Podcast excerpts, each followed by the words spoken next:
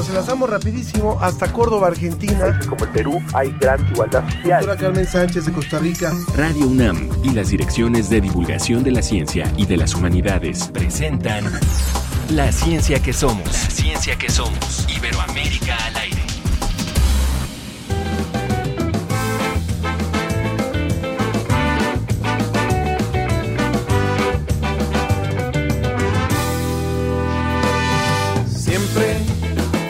El error de permitir que la rutina tome de mí lo mejor. Me siento como un robot.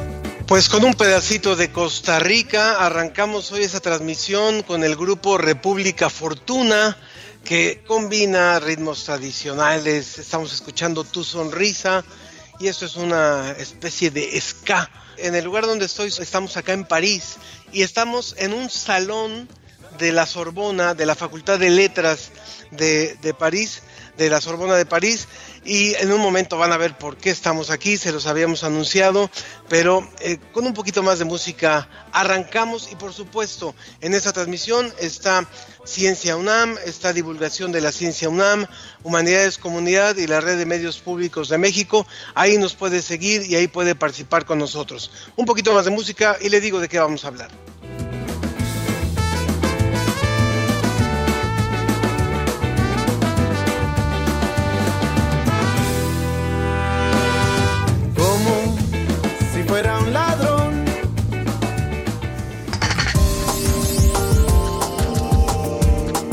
La UNAM está presente en París. Le contaremos de qué se trata este intercambio académico y cultural a través del Centro de Estudios Mexicanos.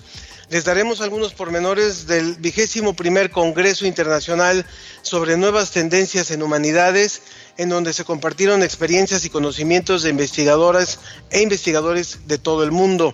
La agencia DICIT nos explica cuál fue el rasgo que hizo posible el gigantismo de los dinosaurios y el chat GPT, una inteligencia artificial que se puede aprovechar o tener usos cuestionables quién lo verifica. Como siempre, nuestras vías de contacto, por supuesto, en Facebook, en La Ciencia que Somos, en Twitter, arroba Ciencia que Somos, son nuestras vías de contacto. Hoy, como les decíamos, en esta transmisión en vivo, desde un París convulso, desde un, par un París que ha tenido revueltas importantes, manifestaciones importantes en los últimos días. Recuerden que fue asesinado un joven en manos de la policía, un joven de 17 años, y entonces en los suburbios principalmente, en las zonas periféricas de París se han dado manifestaciones muy fuertes, concretamente muy cerca en la zona donde, donde yo me estoy alojando, hemos visto en una, en una noche eh, carros de supermercado eh, prendidos con, con, algunos objetos, al pasar también por una zona muy cercana, dos vehículos que habían sido incendiados. Esa es la realidad que hoy vive París, que hoy vive Francia, en estas manifestaciones donde han habido también numerosas personas detenidas, todos ellos manifestándose en contra de las acciones policíacas. Continuamos y esto en este ambiente, pero también en un ambiente de, de, mucho gusto de poder hablar acerca de lo que está haciendo la UNAM en estos lugares, arrancamos el programa. La, la ciencia, ciencia que, que somos. somos. Iberoamérica al aire.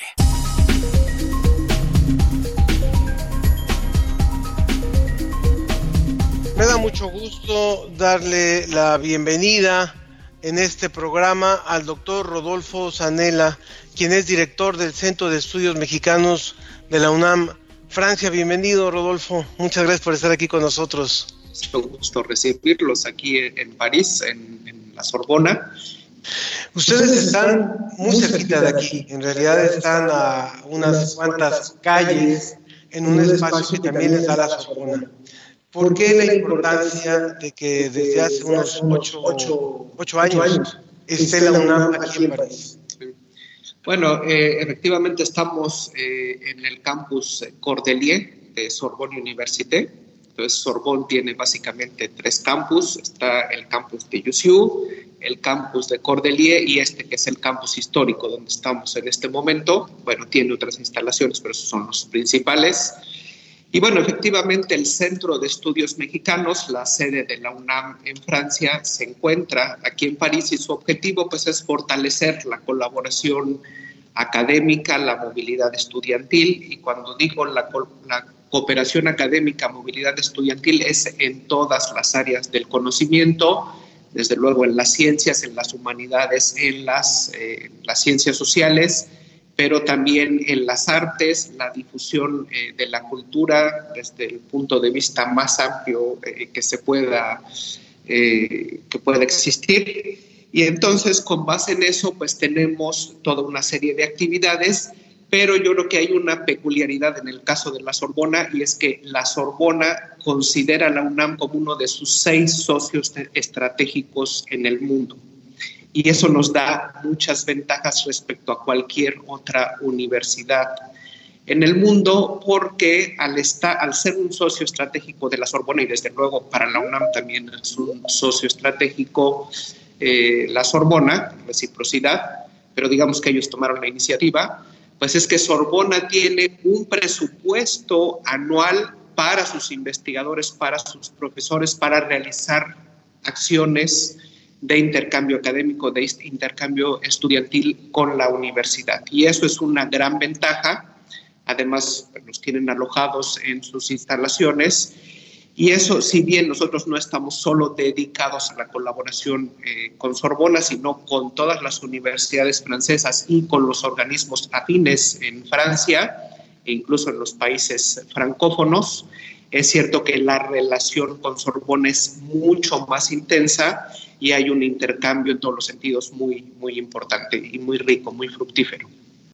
A partir de la instalación de este Centro de Estudios Mexicanos de la UNAM en la Sorbona y en, París, ¿cuánto se ha podido fortalecer el asunto del intercambio, de la movilidad de un país a otro? Pues muchísimo, porque bueno, hemos visto cómo se ha incrementado el primero en movilidad estudiantil se ha incrementado de manera muy importante en todos los niveles académicos porque tenemos un programa desde el bachillerato donde año con año estudiantes de la Escuela Nacional Preparatoria y previo a la pandemia también del Colegio de Ciencias y Humanidades venían a, em, eh, a, liceos franceses a realizar intercambios de aproximadamente un mes y eso pues es muy enriquecedor en temas culturales, en temas lingüísticos, tomaban, toman clases aquí en, los liceos franceses, eso es un digamos, un primer nivel, después está el intercambio a nivel eh, licenciatura, que también es muy rico, muy vasto, después a nivel posgrado y luego todo el intercambio a nivel académico, donde hay un intercambio importante a nivel científico, hay una colaboración histórica eh, de la Sorbona con la UNAM en letras, en la parte de humanidades y sociales. De hecho, cuando se refunda la UNAM en 1910, había ya un representante de la Sorbona, había representantes de tres universidades del mundo, uno de ellos era de la Sorbona, y era sobre todo la colaboración inició en la parte de letras, en la parte de humanidades, en la parte de ciencias sociales y desde luego se ha ampliado pues a todas eh, las ramas, ¿no? Entonces la movilidad en todos los aspectos se ha visto eh, beneficiada pero, pero no solo eso, hay otros programas de los que iremos hablando más adelante. Estamos, hablando con el doctor Rodolfo Zanella, director del Centro de Estudios Mexicanos de la UNAM en Francia, quien fue director de un, centro, de un instituto de investigación del CAT allá en México, en la UNAM. Y creo que te adelantaste un poquito a quería preguntar que me parece muy importante, que son, ¿cuáles son esas disciplinas que a los franceses les interesa ir a estudiar a México y viceversa, en donde hay mucho más interés. Bueno, hay interés en varias áreas. Pues, está el interés en la inteligencia artificial que ya mencionabas, en aeronáutica, en cuestiones de química, pero luego hay en, muchas otras, en letras, en letras hispánicas, desde luego, es una colaboración histórica, en filosofía, en bueno, ahorita son eh, en psicología, en arquitectura, desde luego también hay una colaboración eh, amplia. Eh, y bueno, son las, en matemáticas, en matemáticas hay otra colaboración importante. Después está la cuestión de patrimonio cultural. En patrimonio cultural estamos justamente en la semana próxima iniciando una escuela de verano, de estos cursos intensivos en verano, eh, sobre el patrimonio artístico y cultural, muy centrado en el color, en la parte de eh, la pintura, digamos. Entonces ese es otro de los temas, pero también un tema muy, muy eh, importante y en el que hemos tenido actividades tanto en México como ahora aquí las dos últimas semanas es en la parte de musicología. En musicología desde, bueno, está la construcción de arpas de cartón, que también acaba de haber una escuela de verano, pero acabamos de tener el intercambio muy importante de cerca de 100 músicos de los coros y orquesta de Sorbonne Université que fueron a la UNAM, estuvieron allá una semana completa, eh, interactuando con los estudiantes de la Facultad de Música y también con los músicos de la Orquesta Juvenil Eduardo Mata, eh, y dieron un concierto el pasado 9 de junio en la sala de Zahualcoyotl. Entonces, el, el, abanico es amplísimo y ahorita es los que se me vinieron rápidamente a la mente, pero seguramente hay más que ahorita no estoy, desde luego en los temas de física, eh, porque en la parte, todo el estudio del patrimonio también hay un, eh, hay estudios eh, importantes y en otros temas de estudio de partículas elementales y muchos otros. Entonces, la colaboración ya con Sorbonne es amplísima, pero con todas las universidades en Francia es muy, muy grande. Eh, para ir cerrando también esta conversación que nos parece muy importante y cuando hay jóvenes que nos están cuando, hay jóvenes que, nos están escuchando, que están interesados en poder a lo mejor hacer algún estudio en estos lugares o incluso de Francia hacia México, es importante recordar que esta tradición no es nueva finalmente la vinculación de estudiantes de México hacia acá y viceversa no ha sido nueva, finalmente es una colaboración relevante y por eso también la pregunta sería, además de la parte académica, además de la parte de, de estudios, ¿qué más hace el Centro de Estudios Mexicanos? ¿Hasta dónde la promoción también de la cultura mexicana, como lo hacen las otras sedes de la UNAM en otras partes del mundo. Recordemos que apenas, muy recientemente, se inauguró la, sede de la UNAM en Cuba, existe la UNAM en Beijing, existe la UNAM en Canadá, en, varios puntos de Estados Unidos, en Madrid, en fin. Ah, es, importante que la UNAM ha tenido este crecimiento hacia afuera. Pero además de, los estudios y del estudio del español, ¿qué, qué otra promoción cultural se hace del país, en este caso en, en, Francia. Sí, desde luego que se hace también eh, promoción y difusión de la cultura. Para ello tenemos dos o hasta tres asociaciones estratégicas. La primera es con el Instituto Cultural de México, con quien organizamos eventos. Acabamos de organizar un evento con ellos, también relacionado con algunos eh, pintores mexicanos, Diego Rivera, Ángel Zárraga, eh, artistas, escultores, eh, arquitectos e ingenieros que estuvieron aquí a finales del siglo XIX, principios del siglo XX. Después con la Casa de México, que la Casa de México, además de ser una casa donde alojan estudiantes, también tiene muchas manifestaciones culturales y ahí también continuamente hemos exhibido las muestras de cine de los estudiantes eh, de la Escuela de Cine del, bueno, sí, de la Escuela de Cine de la UNAM. Eh, hemos eh, realizado presentaciones de libros. recientemente presentamos un libro eh, editado por eh, profesores de la Facultad de Música que se llama La Danza de Moctezuma. Entonces, continuamente estamos realizando con ellos actividades y también con la Embajada eh, de México en Francia. Esos son nuestros tres socios estratégicos con los que realizamos diferentes actividades tanto en, en, la difusión de la cultura, pero también en divulgación de la ciencia, porque también es importante esa parte. ¿Cuáles son los retos que tiene hoy el Centro de Estudios Mexicanos? Bueno, pues los retos son como siempre, como en, la, en toda la universidad, son muchos.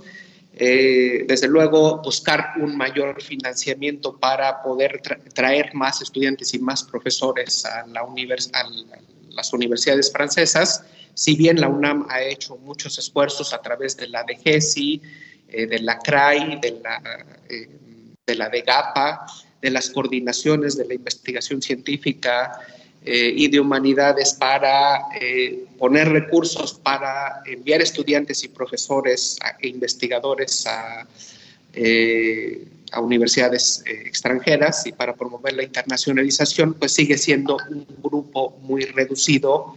los estudiantes y los profesores que tienen acceso a eso, entonces yo creo que ahí está el gran reto, Luego se pueden explorar otras posibilidades como la internacionalización en casa, que es justamente a través de eh, las eh, tecnologías de la información, pues poner en interacción a la gente, pero todo es virtual y ya sabemos que pues después de la pandemia quedamos un poquito hartos de la virtualidad, pero bueno, esa es otra de las posibilidades, es otro de los retos, explorar eh, esas posibilidades y desde luego pues continuar ampliando eh, la colaboración en todos los sentidos, desde eh, la colaboración en docencia, movilidad estudiantil, en investigación y en difusión y divulgación de la cultura. Una, una, pregunta, que tiene que ver en el aspecto personal.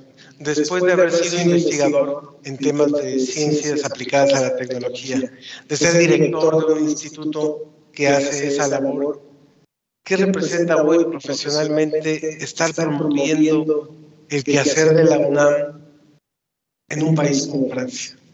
Bueno, representa un gran reto, primero porque no es necesariamente mi especialidad, si bien yo conozco bien Francia porque estudié aquí, eh, si bien conozco bien la universidad porque pues, fui, bueno, soy investigador y sigo haciendo investigación, pero fui eh, director de un instituto, pues sí, la internacionalización es un tema totalmente distinto y bueno, pues desde luego implica retos, eh, implica eh, conocer a la universidad desde otro ámbito y siempre es muy interesante y muy enriquecedor tratar de eh, pues apoyar a la universidad desde otro ámbito y tratando de pues aportar lo que se ha aprendido en el camino hasta ahora.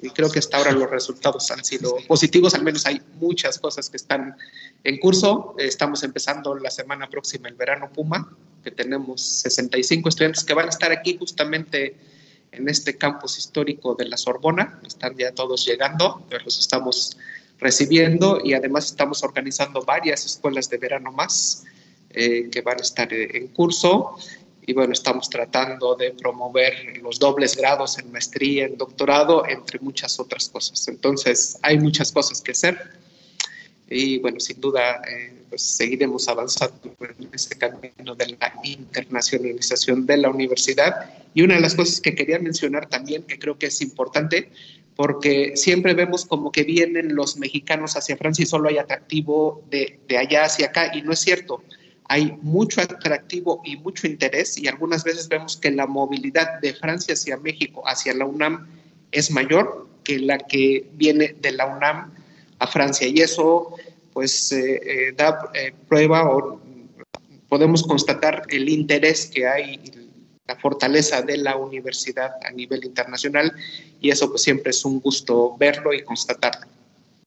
Rodolfo, Rodolfo Sanela director, del Centro, de Estudios Mexicanos de la UNAM en Francia. Muchísimas gracias por, estar, con, nosotros, hoy, por estar con nosotros en este, viernes. y felicidades por esa labor, la seguiremos, la seguiremos muy de cerca. Muchas gracias y pues que la estancia sea muy placentera en París. Muchísimas gracias. Mando los micrófonos con mi compañera Claudia En junio, el hongo que convierta a las moscas en zombies llegó a Ciencia UNAM descubre cómo es su sofisticado mecanismo de ataque. México es un país de volcanes. Te presentamos imágenes de la actividad eruptiva del Popocatépetl. Conoce los mitos y ceremonias que perduran en las comunidades cercanas al volcán. ¿Has conversado con ChatGPT? Reflexionamos sobre los alcances y limitaciones de la inteligencia artificial. Búscanos en www.ciencia.unam.mx.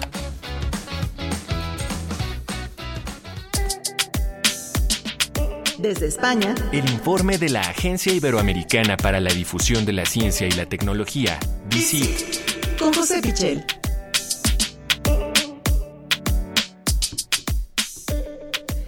Amigos de la ciencia que somos, me da mucho gusto saludarlos. Hola Ángel hasta París y hola a todos los que nos hacen el favor de seguir esta transmisión internacional, ya sea a través de las estaciones de radio o a través de nuestra transmisión por Facebook. Tenemos comentarios, Ángel, los, quiero leer, les quiero dar entrada. Antes de escuchar a nuestro querido José Pichel, que ya también está súper listo, Sergio Gasca nos dice, muy buenos días, los saludo con mucho gusto, con el interés que siempre me lleva a algo positivo de este excelente programa. Muchísimas gracias. Y Mariana Laplace nos dice, muy buenas tardes, saludos desde la Ciudad de México. Alberto Hernández dice, estoy encantados, ¿cómo que la ciencia que somos está en París? Pues así es, Alberto, muchas gracias, Beto, por seguirnos. Patricia Chavarría dice, muy buenos días, qué gusto, qué gusto escucharlos. Y también nos llega un saludo por Twitter, que es de Rebeca Ganesh, que nos dice de mis programas favoritos. Muchas gracias, Rebeca. Encontrarse en París con sucesos en México pues tan lamentables como las injusticias. Ella nos dice la indolencia ciudadana y gubernamental. Francia siempre se distingue por la, por la defensa de los derechos humanos. Muchas gracias a todos ustedes por sus comentarios. Y ahora sí, querido José, bienvenido a la ciencia que somos. Nosotros de París nos vamos a España porque tienes mucho que decirnos de una investigación sensacional sobre algo que se encontraron en Brasil y que queremos todos los amantes de los dinosaurios. Adelante. Y es que en Brasil han descubierto una nueva especie de dinosaurio que se llama Macrocolum itaki, pero eh, es una especie muy especial. Eh, normalmente, bueno, eh, todas las semanas se encuentran prácticamente especies nuevas de, de dinosaurios, lo refleja la literatura científica, pero este es muy particular porque presentaría, según los investigadores, la evidencia más antigua del rasgo que propició que los dinosaurios fueran gigantes. Y es que no siempre lo fueron.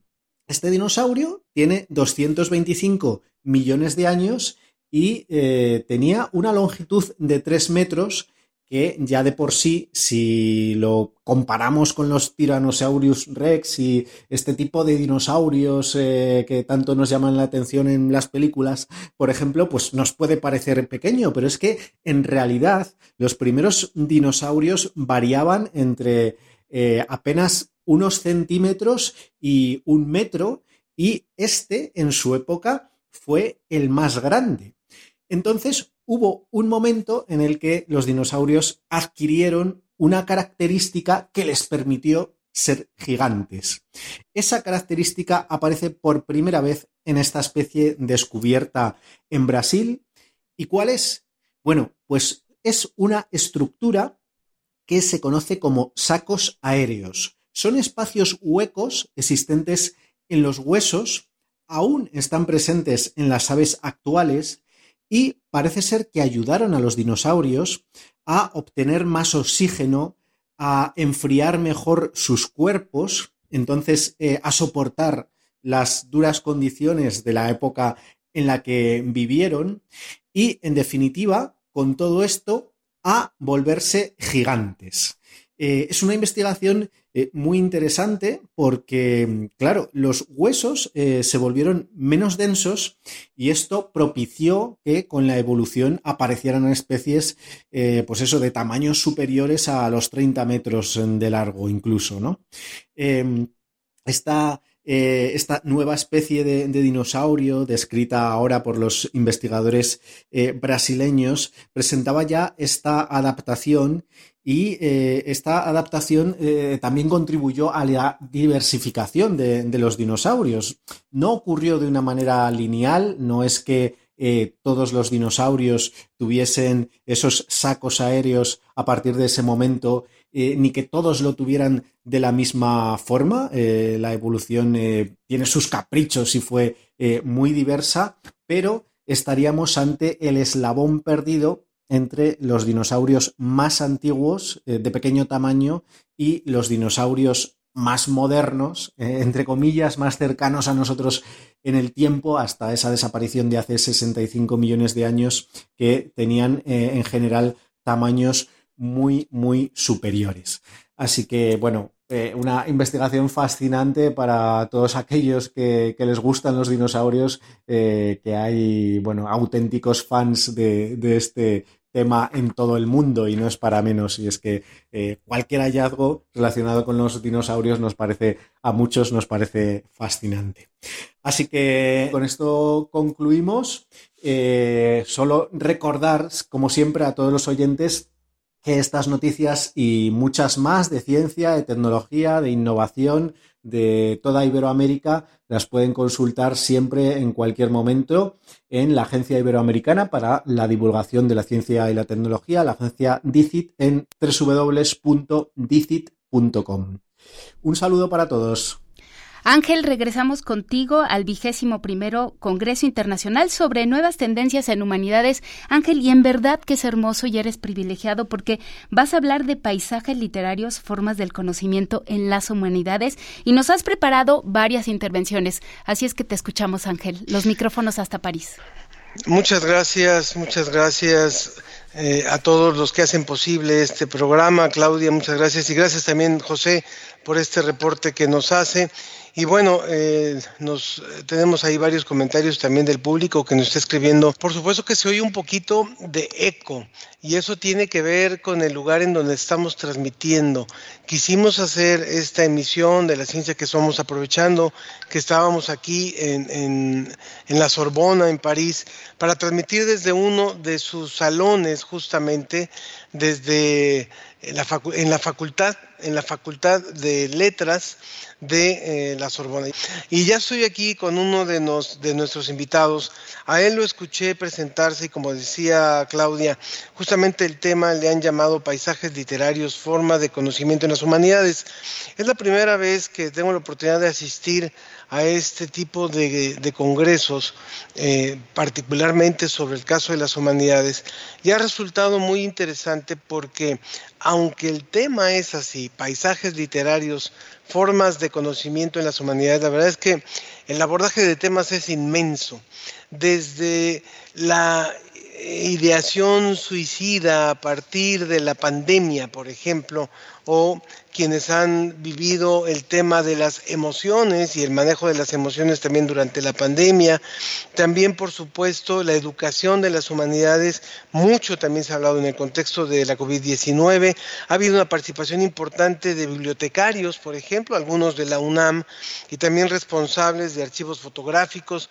Entre, las, entre los participantes latinos, porque hay participantes de alrededor de 48 países, algunos en línea, otros de forma presencial, esencial, pues también se ha hablado de eh, cómo transmitir de forma mucho más acertada el conocimiento que se obtiene a partir de la investigación en humanidades y en ciencias sociales. El tema de las humanidades digitales también ha estado presente y cómo esta sistematización se ha vuelto, se ha vuelto importante en los últimos años. Eh, hubo una investigadora de la Universidad de Nueva Orleans, por ejemplo, que habló acerca del rompimiento de barreras entre las, entre las llamadas STEAMs o las, las áreas de desarrollo tecnológico y en matemáticas con las humanidades. Y ella planteó de entrada una serie de textos, de libros eh, que nos ha regalado la literatura, en donde esa barrera está rota. Menciona, por ejemplo, la la caverna de Platón, eh, habla, por ejemplo, de Nawal Sadawi, el, egipcio, eh, mujeres, mujer en el punto cero. Habló también de Hamlet de, de Shakespeare y de Otelo. Eh, también ella en su lista habla de, Cameron, de Boccaccio, del segundo sexo de Simón de Beauvoir, de Fahrenheit 451, como ejemplo, incluso este, el, eh, el Quijote de Cervantes, como ejemplo de, de, cómo la literatura y las ciencias no tenían estas fronteras o habían roto las fronteras desde, desde antes, o más bien no las habían construido, y de cómo finalmente en épocas más recientes la especialización ha hecho que se hagan estas islas de conocimiento. Bueno, quiero presentar hoy, ya lo ven ustedes aquí en pantalla, a, mi compañero, eh, él viene de Colombia y él estuvo participando en una de las mesas, Freddy Freddy Ayala, que él habló acerca de un tema que nos parece muy importante, incluso hizo referencia a uno de los invitados que hemos tenido en el programa, Freddy Alexander Ayala, él es docente de Ciencias de la Educación en la Universidad La Gran Colombia del Distrito Capital de Bogotá. Bienvenido, Freddy, gracias por estar con nosotros. Muchísimas gracias, un saludo cordial a todos y todas, y pues para mí un honor estar aquí con ustedes. Tú presentaste un tema que nos parecía muy importante, que era relatos del perdón. Y hablabas también, por ejemplo, de lo que ha ocurrido en Colombia y de cómo finalmente el hablar, el ir y buscar las historias. Y hablaste de los cuentistas. Es cierto, los, ¿cómo le llaman? Los cuenteros, cuenteros. Los cuenteros. Háblanos, por favor, un poco de eso. Bueno, eh, esta experiencia a la que le he denominado Leteo Relatos del Perdón como una metáfora acudiendo a este río donde los hombres que bebían de aquella agua olvidaban, eh, esta propuesta tiene que ver con una experiencia de la guerra en Colombia. Em, hubo una experiencia familiar que tuvo que ver con eh, el asesinato de tres familiares dentro de las prácticas macabras de los falsos positivos en Colombia. Estas prácticas que tienen que ver con eh, la, mentira, un poco hacer pasar a personas inocentes como guerrilleros de las FARC o el ELN. No, no solo nos pasó a nosotros como familiares, sino a muchos colombianos. Hablan de más de 6.000 víctimas desde el año de 1985. Frente a esta situación, frente a este hecho trágico, a este hecho doloroso, eh, me pensé en el concepto o en la experiencia de la venganza. ¿sí? Mm, ¿Cómo, ¿Cómo vengarme de la situación? Digámoslo en una experiencia personal. Veía a mis familiares tristes, no sabíamos a quién llorar, a cuál de los tres primos llorar, em, y pensaba cómo vengarme. Y hay formas de venganza, digamos que la venganza que se ha practicado en el país es la venganza armada, entonces, eh, asesinan a un hombre, este hombre crea un ejército paramilitar eh, y, comete su venganza, como el cuento de Maupassant, La Vendetta, que es la historia de una mujer que quiere vengar la muerte de su hijo y alimenta a su perra, la instrumentaliza para que esta perra posteriormente muerda y asesine al asesino de su hijo. Pero esa venganza no me parece una venganza, eh, una venganza real, digamos que le apunté a una venganza estética, una venganza poética. La venganza estética es una nueva resignificación del concepto de venganza. Digamos que tenemos que vengarnos, tenemos que deshacernos del dolor, tenemos que decirle al otro que lo que hizo estaba mal. Entonces esa venganza la pensé a través de la literatura, a través del arte de la narración oral. Y tomo como ejemplo, lo dije ese día, una novela que se llama El olvido que seremos de Héctor Abad Faciolince, que es básicamente una eh, obra que hace el hijo sobre la muerte y el crimen de su padre, Héctor Abad Gómez, que fue un líder social en Medellín. Eh, Héctor Abad Faciolince lo que hace es dignificar la imagen de su padre, eh, elaborar retratos, memorias, dignificar y humanizar a su padre. Eso mismo quiero hacer yo con la narración oral vengarme de los asesinos de mis primos, vengarme de todos los asesinos en Colombia, pero hacerlo a través de una venganza simbólica y a través de una venganza estética que no prolongue la violencia, sino que me permita el desahogo, la catarsis, la liberación. Y que de alguna manera esta venganza se desborde no en sangre, sino se desborde en reconciliación que es básicamente lo que necesitamos en este momento en el país. Y hacia allá apunta mi propuesta. Me parece muy importante lo que nos dices porque sí, justamente hablas de una palabra que es muy fuerte, que es la venganza, pero no en una venganza real, sino en una venganza estética, cuando hablas de la recuperación, de la dignificación de quienes han caído, de quienes han caído en manos de otros, no han caído solitos, han caído en manos de otros. Y creo que a mí ha sido una de las, de las charlas que más me ha llamado la atención en un momento más vamos a seguir hablando. Incluso yo te, yo te quisiera pedir, antes de continuar con algunos, algunas intervenciones de, de, los ponentes que han estado por acá, que nos digas el nombre de, este documental que tú elaboraste y que está disponible en YouTube, además de que vamos a poner la liga, por supuesto, en, las redes del programa, pero que nos cuentes un poquito de ese documental. Bueno, uno de los productos se llama Historias de la Guerra, el odio y el perdón. Allí lo que hago es recoger las voces de 13 cuenteros, cuenteros eh, de mediana, larga y corta trayectoria, donde estos 13 cuenteros, a través de unas narraciones, cuentan historias y experiencias de la guerra. Entonces, cómo a través de una palabrita que es la ficción logran este elemento de la venganza situaciones referenciales, contextos históricos diferentes como el desplazamiento, la guerra entre liberales y conservadores, eh, el problema del racismo, la homofobia, eh, el, el, conflicto de guerrillas, de paramilitares están consignados allí. Entonces ustedes pueden ver este trabajo a través de mi canal de YouTube, Freddy Ayala Herrera, que se llama Historias de la Guerra, el odio y el perdón, lugar de submemoria.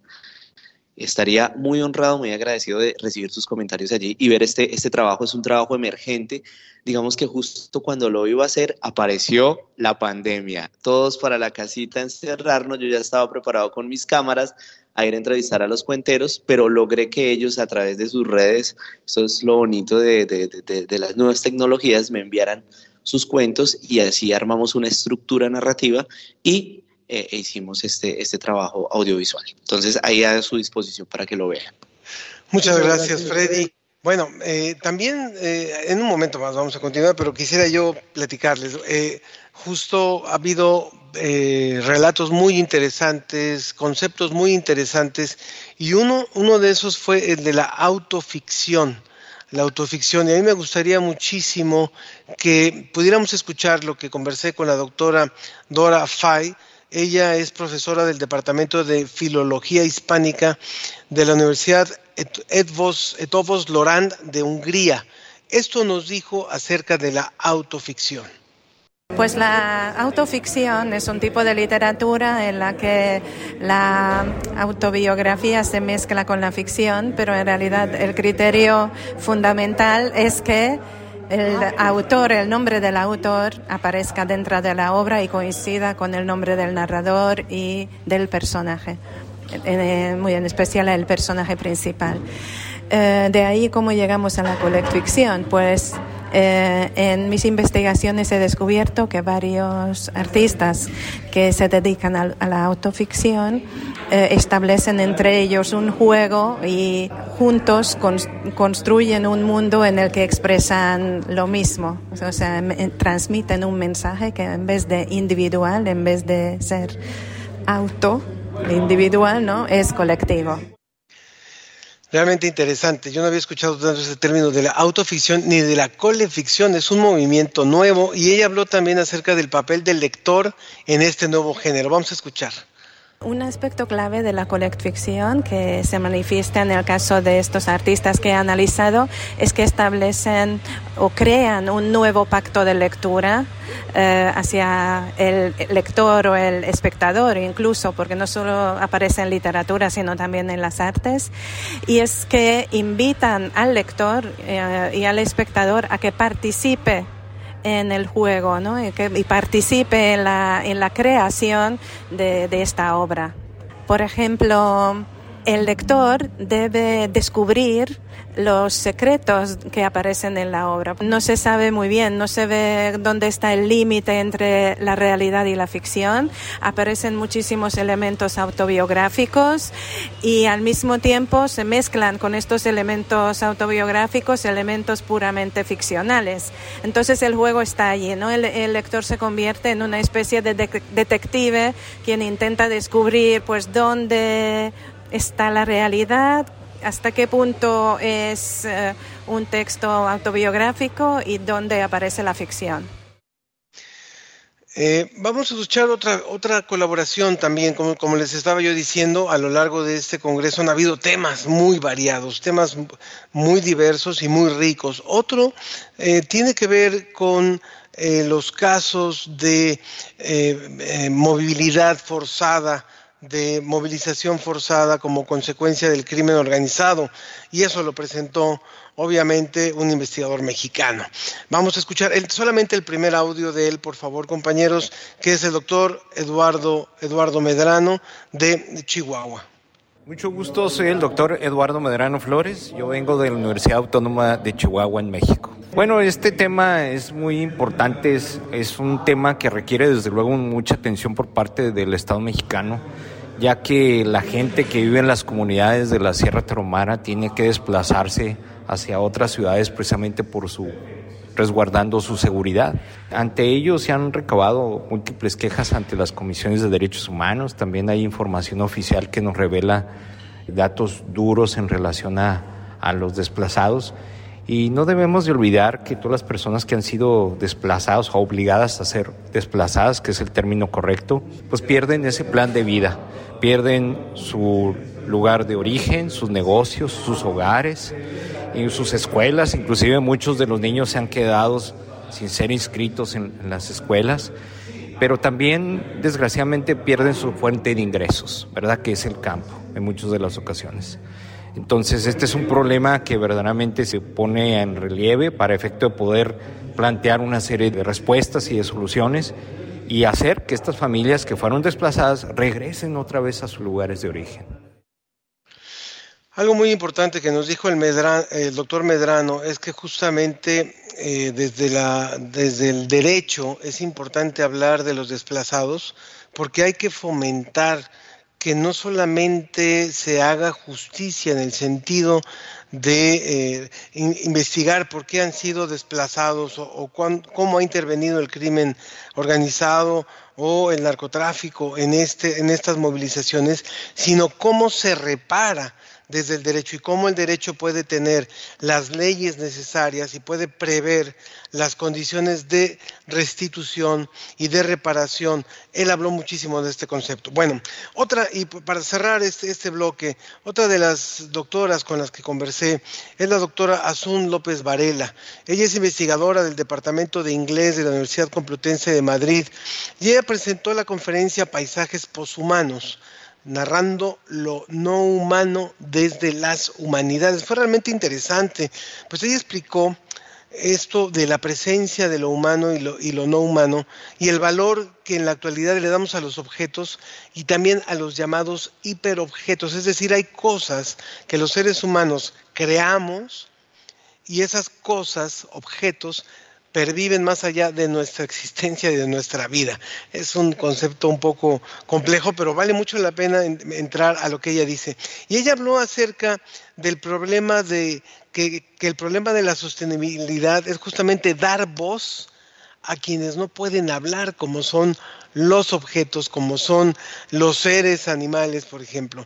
Y habló de la diferencia entre el antropocentrismo, donde el ser humano es el rey de todo y el que, el que maneja todo, y el biocentrismo. Esto nos dijo. Sí, necesitamos una, una, visión un poco más global de, vernos eh, inscritos dentro de ese mapa eh, medioambiental que es el mundo en general, no solo como nosotros agentes de la inscripción, como inscribirnos, que viniendo de las artes, pues es lo que eh, se suele hacer, dependiendo del material que se utiliza, ¿no? Bien eh, literatura, escultura, pues es hacer una inscripción eh, modelando el material. Es contemplar la otra perspectiva, cómo el material nos modela a nosotros. y, de, y de hecho, pues hay trabajos, además, en, por ejemplo, en eh, arqueología cognitiva. El trabajo de Malafouris en Oxford University es muy interesante. el libro que publicó en el 2013, How Things Shape the Mind, desde el punto de vista cognitivo, cómo nuestra mente es modelada por las cosas que manipulamos, que usamos. De hecho, cuando miras a los niños pequeños, lo primero que hacen es andar jugando con eh, ladrillitos, construir cosas, y eso es lo que modela su mente, ¿no? Entonces, pues, cómo eh, mirar esa idea de lo biocéntrico, lo holista, desde una perspectiva amplia, porque no solo lo bio, es decir, no solo material orgánico, sino también material inorgánico, como son piedras, etcétera, que parece que no son eh, seres vivos, pero que sí que tienen un, ejercen una influencia, ¿no? Y ahí Jane Bennett, el trabajo, por ejemplo, que tiene ella de Vibrant Matter, del 2010 también, ¿no? Ver cómo la materia genera energías, genera formas de interacción, ¿no? Que influyen en nosotros.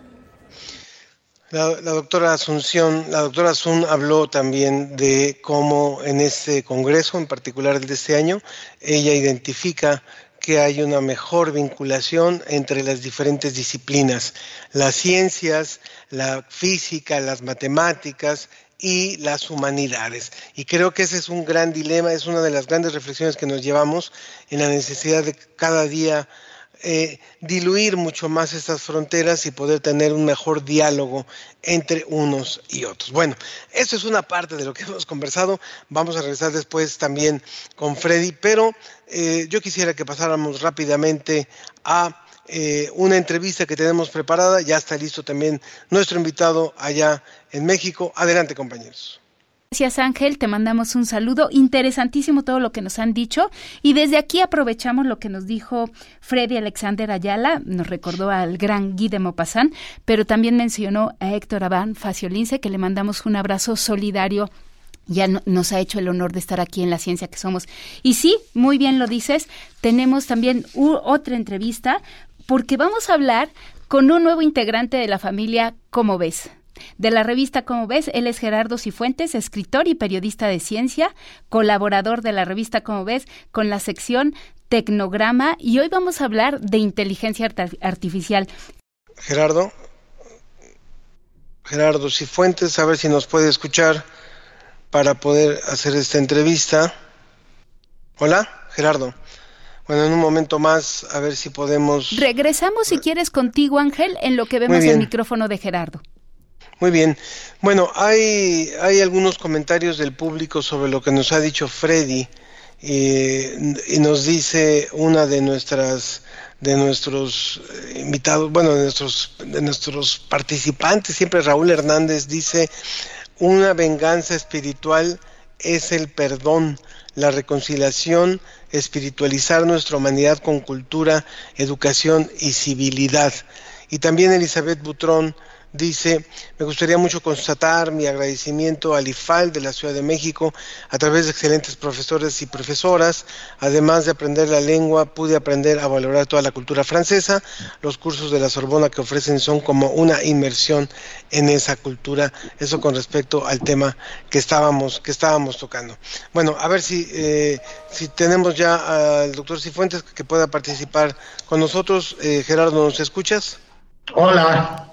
Ahora sí estamos, estamos listos. Qué bueno que podemos enlazarnos para hablar acerca de, de esto del chat GPT, el GPT que está ahora y que también ha salido a relucir aquí, por cierto, ¿eh? en este en este congreso en, en muchas ocasiones ha, ha, estado ha estado en boga. Adelante, Gerardo, por favor.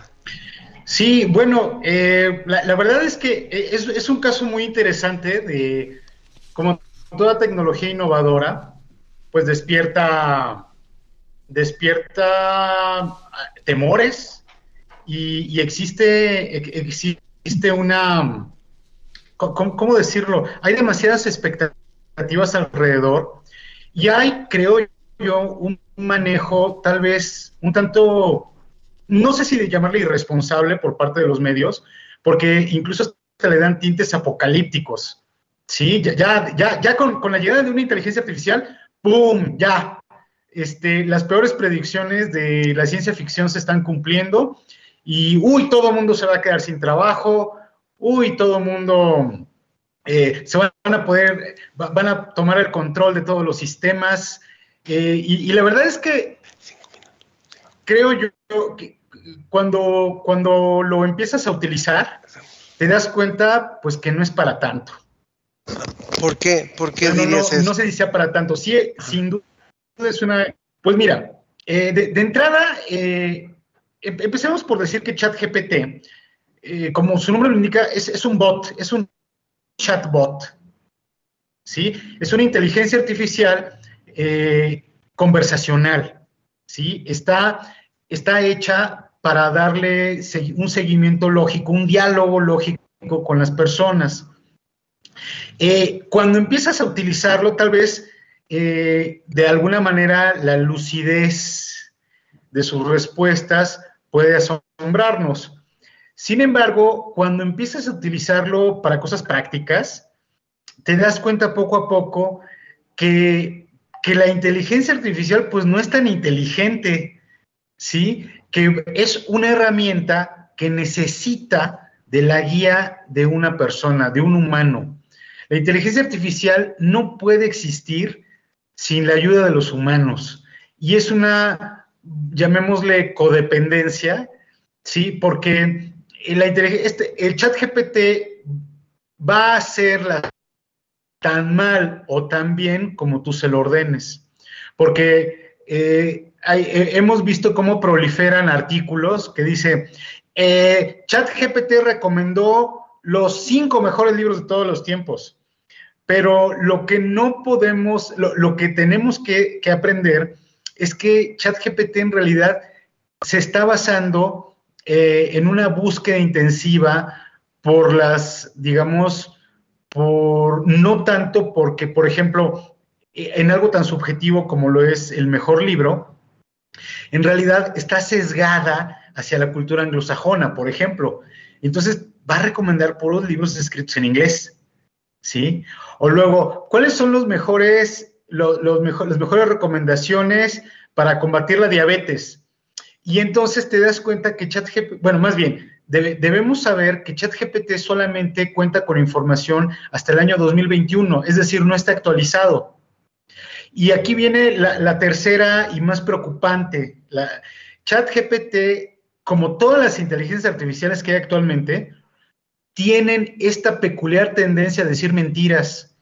Porque ChatGPT no, te, da la, es, como, no es que te dé el avión, pero te da por tu lado, ¿sí? No se puede quedar callada. Y con tal de tenerte contento, te va a decir lo que tú quieras escuchar. Exacto, exacto. y esto es muy peligroso pero esto, de esto, uy, no te lo pueden hablar los, periodistas de tecnología, no, no te lo quieren decir, este, porque muchos dicen, esta, eh, un estudio dice que se van a perder tantos mil empleos. Pero bueno, ¿quién hizo ese estudio? Pues los creadores de ChatGPT. Entonces, estamos, estamos introduciéndonos eh, a una nueva tecnología que no es perfecta. Muchos dicen, es que es el futuro. No, no, no, es nuestro presente. Momento, es nuestro presente. Y como tal, tenemos que ser más críticos con lo que nos están, prácticamente nos están ordenando que lo usemos. Y, eso, toda esta crítica a la tecnología no es, criticar la tecnología no es odiarla, no, para nada. Al contrario, tenemos que ser muy críticos con la inteligencia artificial, dado que está utilizando en mucha, eh, sobre todo las inteligencias artificiales que hacen imágenes, se está alimentando con información de todo mundo, ¿sí? Está usando obras de arte clásicas y, e ilustraciones de chavos que están apenas este, empezando. Están usando información de muchos libros, están usando información de muchas bases de datos y pues es gratis. ¿Qué pasó con eso? No, nos está retribuyendo. Hay mucha controversia que sí deberíamos estar, eso sí deberíamos estar preocupados. tal vez no va a quitar tantos empleos porque en realidad lo que, lo que es es una herramienta, ¿sí? Este, los, las palas de, para, para acabar, los camiones de volteo, pues son herramientas y no le han quitado el empleo a nadie, más bien han ayudado a generar más empleos. Y entonces, con todos estos errores que tiene ChatGPT, eh, errores de diseño, tiene muchos errores de diseño, eh, creo que tenemos que aprender, uno, a criticarla y dos, aprender a manejarla. Si el, público, si el público quiere saber más sobre este tema, puede leer en cómo ves la colaboración tu colaboración, Gerardo, que se llama Blade Runners contra la inteligencia artificial. Así que esto, esto es muy oportuno para poder correr y verla y agradecerte muchísimo esta colaboración. Creo que va a ser muy interesante eh, tenerte por aquí en varios programas y, e ir hablando acerca de esto que se le ha llamado a esta sección Tecnograma en Cómo ves. Muchas gracias, Gerardo. Gracias a ustedes. Cuídense. Que estés muy bien. De esta forma concluimos hoy esta transmisión en vivo desde la Sorbona de París, en donde asistimos a este 21 Congreso de, eh, de nuevas tendencias en humanidades. Muchas gracias a todos los que participaron y a todo el público que hoy también nos escribió y participó, todo este gran equipo que hace posible este programa. El tiempo pasa rápido y parece que fue ayer cuando nos conocimos en la gran ciudad, sentados en el parque y junto a vos, la soledad.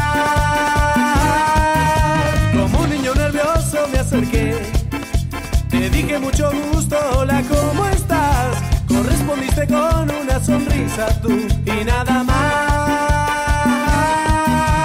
Fuimos la arena y fuimos el mar, fuimos la luna y el sol.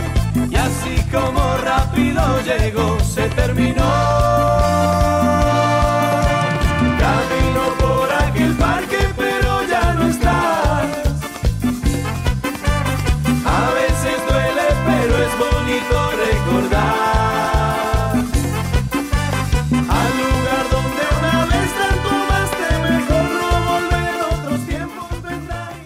Esto fue La Ciencia que Somos. Iberoamérica al aire. Una coproducción de Radio UNAM y las direcciones de divulgación de la ciencia y de las humanidades. Agradecemos a la producción del Departamento de Radio de la Dirección General de Divulgación de la Ciencia de la UNAM. En producción general, Claudia Ogesto. Producción, Susana Trejo y Marian Trejo. Asistencia de producción, Mariana Martiñón. Realización y operación, Ricardo Pacheco. Redes sociales, Tania Benavides. En Facebook Live, Roberto Ramírez y Mauricio Patiño. Por parte de la Dirección General de Divulgación de las Humanidades, Antonio Sierra. En Radio UNAM, Arturo González. Enlace digital, Moisés Luna y Carlos Pérez. La ciencia que somos. La ciencia que somos. Iberoamérica al aire.